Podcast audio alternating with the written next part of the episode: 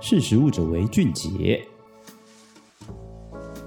欢迎大家收听《识食物者为俊杰》，我们这个十大人物会客室系列的第一集呢，就邀请到我们的工头坚。那我是主持人 Claire。工头坚呢，他是我们这个旅饭的这个共同创办人暨旅行长。那当然，他也有非常丰富的这个旅游以及这个对于酒类的认识。那今天呢，我们想要来谈的主题呢，就属于台湾第九产业这个系列呢，它的酒鬼巴士开到了台湾，那发掘到台湾怎么样的一个风土环境，造就了台湾独特的这个职人文化。那首先就先来欢迎工头间，请您来跟我们的听众打个招呼。好，各位听众，大家好，我是工头坚。哎，首先我刚听到一个重点啊，我是第一个吗？我是这个系列的第一个来宾吗？是我们第一个来宾，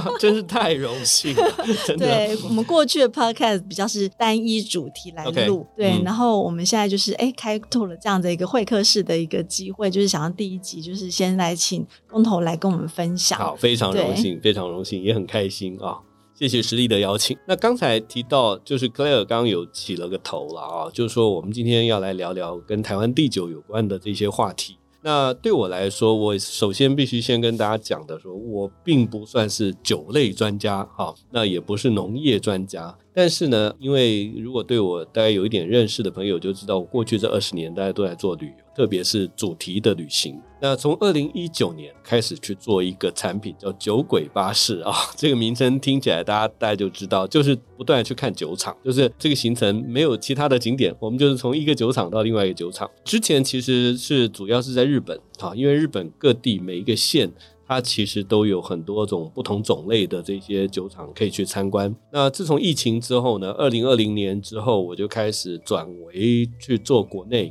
哦，就在台湾各地也去找一些适合的酒厂来安排做台湾版的酒鬼巴士哦。也在这个过程当中，我就认识了很多台湾的酒厂。那也可以说，那个时候开始呢，是我对于台湾地酒的思考的开始。是因为其实过去我们对于台湾有没有酒厂这件事情还不是那么了解。对对，那的确从就是有一些得奖的记录之后，发现哎，原来台湾酿酒的这个技术啊，还有这个酒款的这个品质，其实越来越提升。嗯嗯。对，那这个部分可不可以跟我们分享一下？您在这个酒鬼巴士开到台湾之后，看到了这个台湾酒类产业的变化。好，这个部分我很简短的跟大家讲一下，就是说，其实以前可能大家对于台湾的这个酒啊，都有一个印象，就是其实有很多私酿啊，就因为以前有那个叫公卖局嘛，那相对的当然就一个是公卖局，另外就是私酿酒。可是其实大概在台湾加入 WTO 之后啊，在二零零二年，也就是二十年前啊，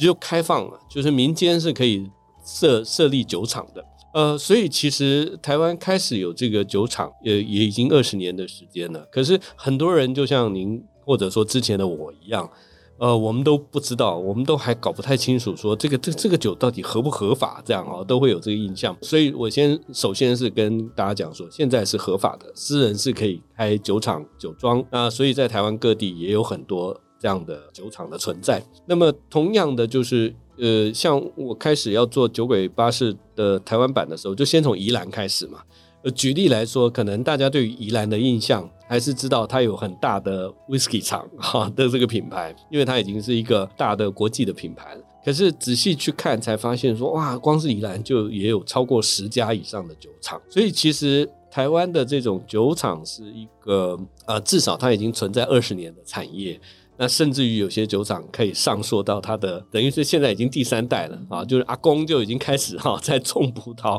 或种水果，就开始在做酒了。所以其实台湾的这个产业是存在的，只是过去一直都没有人好好去说他们的故事。那在这个过程当中，你们发现了什么样有趣的故事可以跟我们分享吗？嗯哦，其实每一个酒庄哦，说起来的时候都有很多很多故事可说。我举个例子来讲好了，就是在台中的后里有一个叫树生酒庄。我为什么特别提到它？是因为它近年来它做了一款叫葡萄酒啊的酒，那在国际上受到肯定啊。呃，但是就因为你知道说，在这么样一个你觉得以前不知道有酒厂的地方做了一个酒，而它甚至于在国际上得奖了。获得肯定，所以就好奇的去看这个地方。可是我相信，如果大家去到那里，可能会跟我一样，就发现说啊，原来是这么一个呃很小的哈，我我都不太好意思说它很看起来很简陋的哈这种乡村酒庄。哎，可是大部分台湾的形态就是这样，而且它很有趣是，像我知道另外一个在中部这个酒庄很集中的地区是在彰化的二林，二林也是很有故事，这个待会我们可以讲。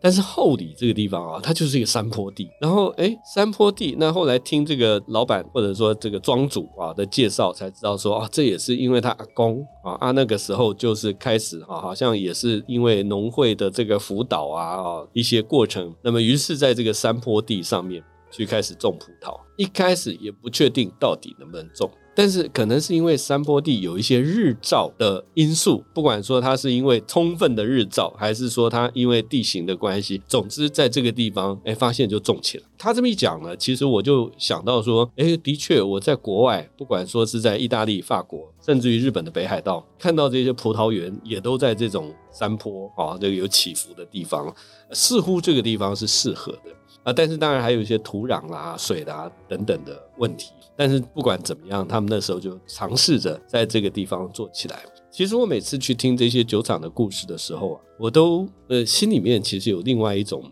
要说感动嘛，或者说是有一种心酸的感觉哦，就觉得说。其实台湾的这些农民真的很辛苦啊，他们他们过去在台湾的每一个角落，是用那样的精神跟态度，就是说啊，我捡都可以啊，它到底能不能生长？可以生长，我们就继续做。然后做了之后，就试着也是要把它做成一个产品，试着酿酒。但是这个酿酒到底是不是符合怎么讲大家的口味？或者是会不会受到这个甚至于国外的青睐？一开始自己是完全没有把握的。那后来还好，就有一些国外回来的老师，或者说是像啊农会啊，他们去做很多的技术跟知识的交流，慢慢就把这个品牌给建立起来哈，然后把它打开了。那我必须要说的是说，这个中间有一位高餐饮高雄餐饮学院的陈千浩老师，他扮演了一个很重要的角色，因为他也是年少轻狂的时候啊，就去欧洲，本来念的是。是旅馆管理，后来就跑去法国的酒庄啊实习啊，甚至于在那边念葡萄酒。这样，我每次看他这段经历，我都觉得哇，老师年轻的时候真的是哈那个率性的人生。但是学完了葡萄酒回来之后，当然也就被请去辅导这些各地的这些啊小农的酒庄。呃，所以他就遇到了在台中后里的这个树生葡萄酒。其实一开始他来的时候，虽然他带来了法国的这些知识啊，可是毕竟哈、那个风土的条件是不一样，所以呃也没有办法做出很好的葡萄酒。但是他们并没有因为这样就放弃啊，就不断去思考，就发现说其实台湾的这个纬度跟气候啊，跟西班牙的一个叫马德拉岛。比较类似，所以他们就去理解说，其实马德拉岛上面做的是一种加烈葡萄酒的类型，就是蒸馏酒加原本的葡萄酒，所以把这样的方式拿来台湾的这个呃速生酒庄来做尝试，哎，最后就获得了成功啊。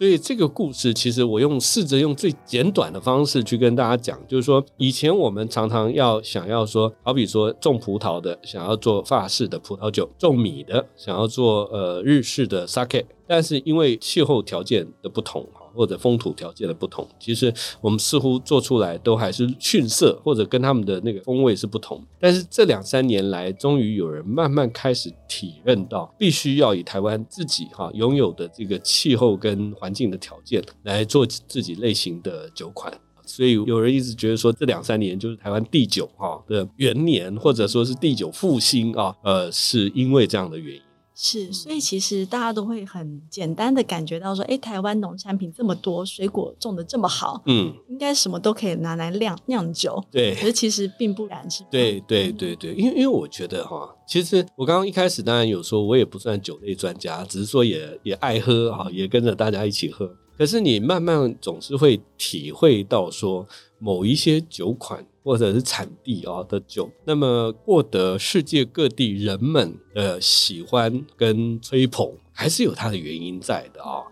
呃，理论上，理论上，任何的 作物水果都只要它能够发酵啊，就能够做成酒嘛。可是是不是每一种做成酒，它都可以获得普遍的或者大众的喜爱啊？这个确实就有一些应该怎么讲，就是约定俗成或者人们既有的一些印象。所以等真的深入去探究的时候，就觉得这个主题是非常有意思。不管是从地方、从文化啊，从农业的文化，或者是从一些商业的角度。或者说从这个生活风格的角度来思考哦，我就后来就觉得说啊，一开始只是因为要做行程 然后，去做这样的一些研究，没有想到后来对于第九这个领域啊，就越走越深，然后自己想的呃思考的非常开心，这样对。那所以就是光凭技术其实不够，有原料，其实去找到那个原料的特色，能够酿出好的酒的风味。是。那刚刚工头也有提到说，这几年来。台湾在地职人也一直在探索属于台湾的风味。嗯、对对，那您可不可以介绍几款你觉得就是说适合听众们来去首先尝试所谓台湾风味的地酒的酒款？OK，我刚才先讲到那个后里树生酒庄嘛，它叫葡萄酒哦，那个葡萄是普里南投普里的埔。但是非常要跟听众们抱歉的是说，虽然我讲刚以他为例讲了这么多，可是你现在还真喝不到这个酒啊，因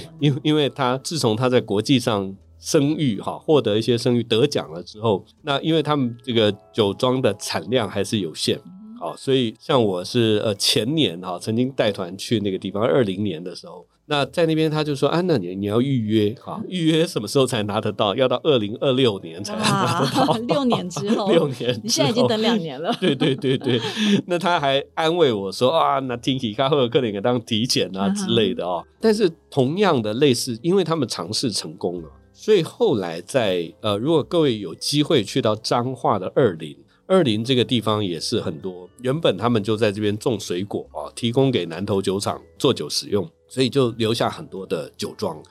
那么二林这边原本也是尝试在做葡萄酒，可是后来也或许也是因为受到这样的启发，他们开始做白兰地，好像有一家叫做炳森，一家叫蓝辉，好，这两家都是我曾经去过，也甚至节目也去拍摄过的。他们都做白兰地，然后再把白兰地再加到原本的葡萄酒，就去产生出加烈葡萄酒。然后台湾呃有一个特色，就是因为就像您刚刚提到的，台湾其实产很多种不同的水果。对。那或者不是说每一种水果做出来的酒都能够受到大家普遍的接受，可是装过这些水果的，不管是果汁还是水果酒的桶子哦，可以拿来作为过桶。啊，增加风味的一个方式。所以像像我刚刚提到的炳生，它光是这个白兰地啊，就好多种不同的口味。这个荔枝桶的白兰地啊，有柳丁桶。所以我觉得这个呃，你你可以去找找看台湾白兰地啊，这个都是非常值得推荐的。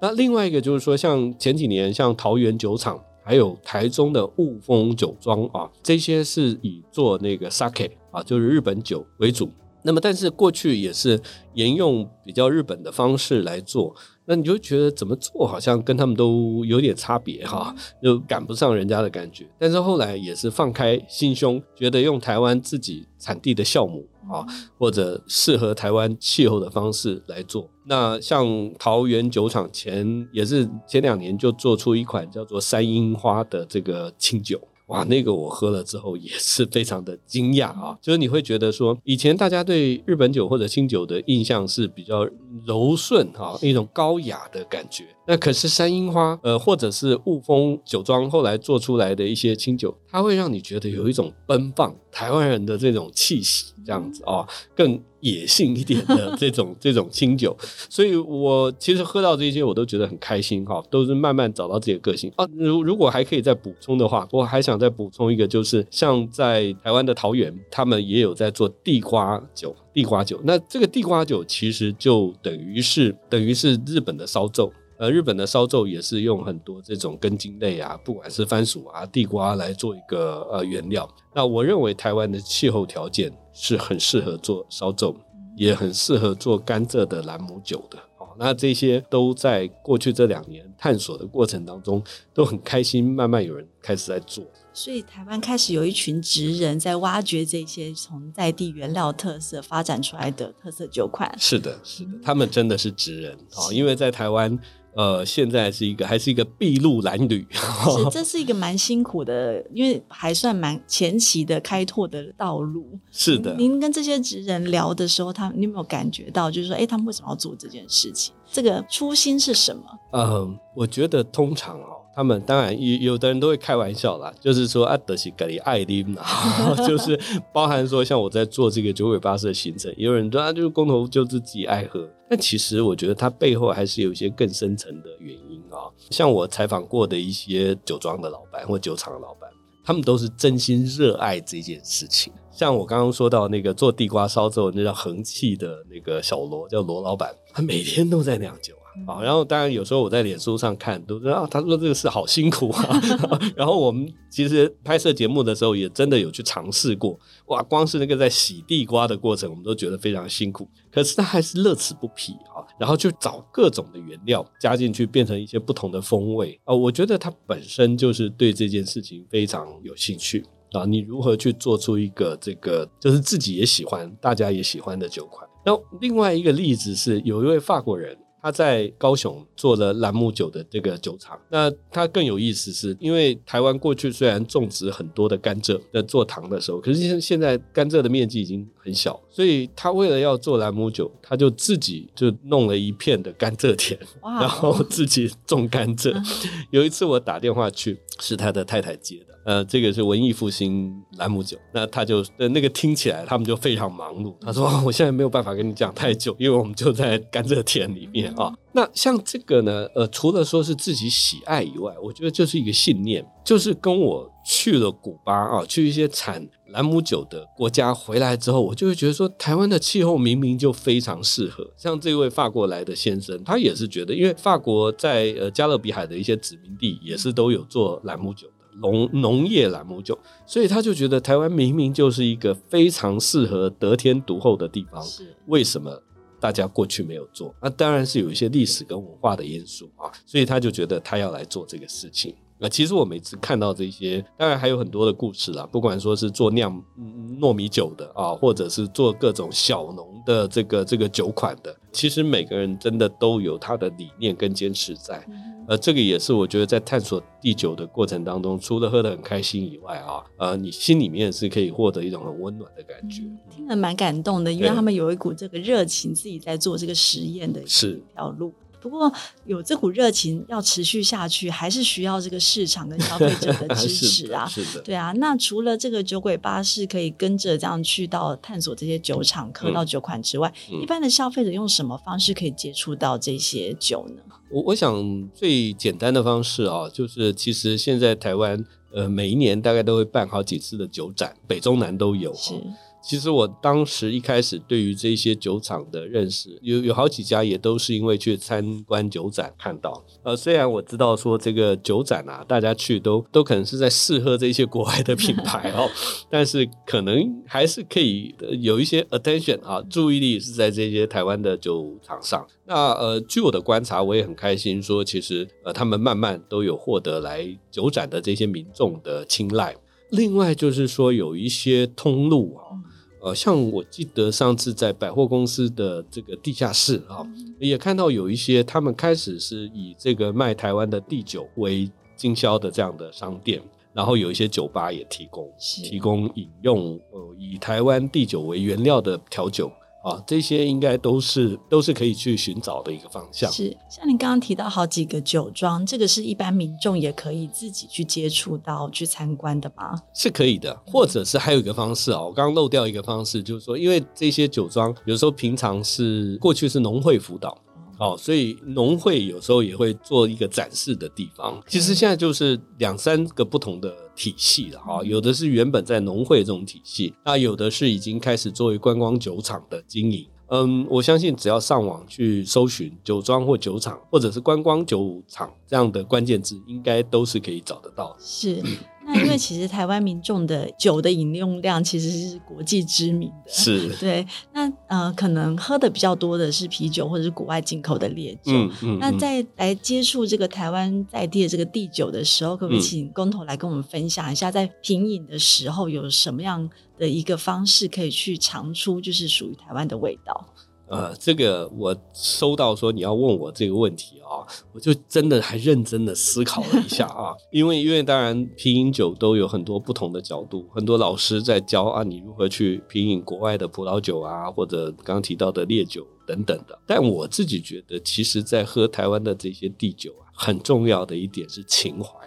就是你清楚的认知到说这个酒啊，其实是在台湾生产的啊。当然有另一派的观点会认为说，哎，不应该这样哈，就是你根本不要去管它产地哈，你把它拿拿来喝，你会觉得好喝、喜欢啊，跟国外的这些酒类可以相比，那才是真正厉害啊。那确实台湾也有些酒类已经做到这样。你如果真的去盲饮的话，哇，它它在这个呃很多各国的酒款当中还是可以出类拔萃的。但是我个人还是认为说，最终有一个情怀在那里。就是你喝下去之后，你慢慢会体会到说，哦，原来这个是在台湾这个我们所生长居住的土地上可以做出来的一种特殊的酒的风格，或者说是它的口味。那么慢慢的去培养出自己对它的这种认知啊。这个反而是我认为在品尝地酒的时候最需要的态度。至于说它风味如何，或者会被调成怎么样，我并不是在说它不好喝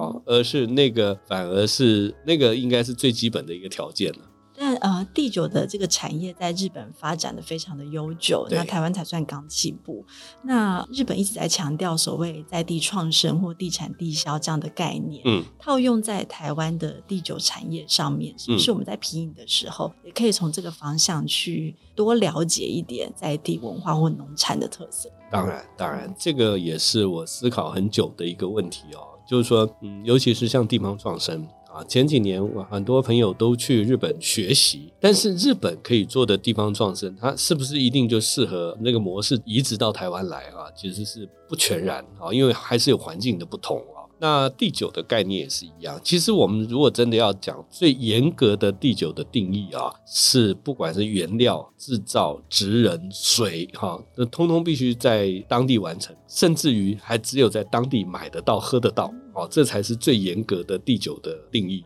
但是，呃，如果考虑到它要能够继续持续的发展，能够生存下去，那台湾。喝酒的人虽然多，但是可能如果能够把这个在地制造的酒款，还能够打开一种国际的市场啊，我觉得这个角度是适合去思考的。而且台湾的朋友有一个特性啦，啊，呃，这么说希望大家不会生气，就是好像你在国外得奖的。哇，那马上大家就觉得哇，这 特别有价值。对对对对，就是从外面红回来啊，嗯、这个方式其实也是值得我们做第九的一些朋友大家去思考的。所以这也是现在大家要开拓自己品牌力的一个路径。对，参赛得奖，然后再回来台湾行销这样子。对，或者说得不得奖。这是一回事，但是至少在做这个酒类的规划的时候，是有一个国际的思考跟眼光在的。去参赛应该也可以看到更多国际酒款不同的特色，是是，是，也可能会帮助自己的这个酿酒技术的提升嘛。对，嗯、就是以前我看到一些小的酒厂跟酒庄，他们当然第一个产量也没有那么大，所以没有那么大的野心哈，就是做出来就是卖给厝边头尾哈，就算整下来哈这样子。那当然这个是符合很。很传统的地酒的定义了哈，但是话又说回来，如果能够呃，因为现在大家也都越来越强调说越在地越国际，啊，那么很多呃现在知名的，你说包含香槟啊这种，其实当年也不过就是一个地方性的酒啊，但是现在慢慢变成是一个国际大家都能认知的品质的一个保证的象征啊，所以我觉得其实有一些有志于这个地酒发展的。这些朋友应该是要把眼光放在国际上。是，那除了这个技术跟风味的提升之外啊，在行销面，例如说酒标的设计，或者是它命名的部分，嗯。呃，我自己自己看起来觉得好像我们这个部分是不是可以在有什么样可以学习的空间呢？好哦，这个问题很有趣。这个问题其实哦，也可以有两种思考的方式。第一个是因为我后来看到一些比较新的，应该说酒标的设计哈，那但是台湾的酒厂，可是他们就喜欢把它做的看起来很像是国外的酒。那那这个当然有好有坏哈，就是说第一个你当然。啊啊，好啦，看起来就是很像欧美的这个呃风格啊，那也许他们比较容易接受。可是话又说回来，它就比较没有特色。那有时候我们在看日本的酒标的设计哦，不管说是呃烈酒，或者说是一些呃 sake 这种日本酒，你会觉得哇，日本的设计风格就是很很吸引人。而且他们常会把一些汉字就放上去嘛。那当然，汉字是是不是一种取巧的方式？反正就对于欧美的这些人士来说，哇，这个。念起来好，或看起来很有一种异国风味，那或许反而是一个切入的角度。所以设计这件事情，我个人认为它没有绝对的对或错啊，重点是怎么让人家认知到这个设计的风格是可以代表台湾的。我再举一个实际的例子好了哈，有一次我们去拍摄一个酒庄，中部的酒庄，那么他们就是说那个嘉烈，他们其实做嘉烈葡萄酒已经有很悠久的历史，从他阿公的时候就已经开始在尝试。那么第三代回来之后，就是把它酒标做的完全看起来就是一个这个法国的或者意大利的那个酒的样子啊。但是当他把阿公当初做的这个瓶子拿出来，那看起来好像是明星花露水的那种包装，可是我们就觉得哎，这很可爱啊，复古的感觉。对对对，说不定反而这样一做哦，那就做出自己的特色。当然还需要一些细节的微调啦。但是我要讲的就是，其实设计或品牌或行销这件事情没有一定的方式，但是我们还是可以从一些国家它成功的案例啊，去吸收到一些他们的经验。那我综合一下哈，感觉上要找回这个台湾的特色，无论无论是从原物料的这个风味，嗯，到这个品牌塑造，其实怎么样让大家认识它是属于台湾地酒，这件事情是很重要的。对啊，其实这是台湾应该说我们这一代或下一代的都不可避免的使命了啊，就是找到台湾在世界上的位置。是，今天非常谢谢工头来到我们第一集的十大人物会客室。对，因为想要跟大家介绍一下这个现在台湾新兴的这个第九产业，嗯，相信这个产业正在萌芽当中，可是它应该很有发展的前景。是的，因为除了有这么多热情的职人在努力的耕耘之外，也希望更多听众朋友从今天的这个分享里面更了解这个市场的变化，然后也真正亲自去体验、喝看看这些属于台湾的味道。好，谢谢工头今天来到我们的节目当中，谢谢，那我们下次见。谢谢实力的邀请，谢谢，拜拜，谢谢，拜拜。